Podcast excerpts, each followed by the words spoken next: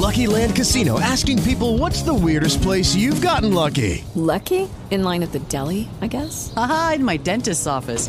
More than once, actually. Do I have to say? Yes, you do. In the car before my kids' PTA meeting. Really? Yes. Excuse me, what's the weirdest place you've gotten lucky? I never win and tell. Well, there you have it. You can get lucky anywhere playing at LuckyLandSlots.com. Play for free right now. Are you feeling lucky? No purchase necessary. Void where prohibited by law. 18 plus. Terms and conditions apply. See website for details.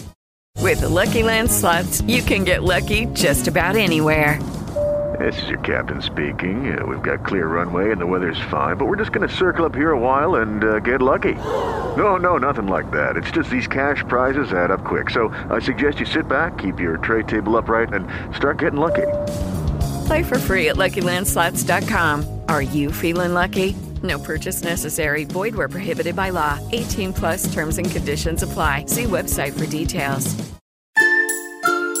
A gente estava falando outro dia sobre como preservar os alimentos frescos, né? Então estamos falando mais de frutas, verduras e legumes, que são itens que a gente compra frescos, obviamente, e a gente precisa cuidar muito bem deles em casa para que eles durem bastante. Eu vou dar uma dica hoje que é o branqueamento. Branqueamento que não tem nada a ver com a cor branca, e sim é um pré-cozimento. Isso eu faço aqui em casa com vagem, espinafre, couve, brócolis, couve-flor cenoura, ervilha, que mais? Vou pensar em outros itens aí que podem ser branqueados. A grande maioria dos vegetais pode passar por branqueamento. Esses dias eu comprei um brócolis lindo. O brócolis se fica na geladeira dois, três dias, ele começa a amarelar e vai perdendo o seu frescor. O que, que a gente deve fazer como um bom hábito? A gente chega da feira, do mercado, e no mesmo dia a gente branqueia esses vegetais e guarda os vegetais na geladeira bem sequinhos ou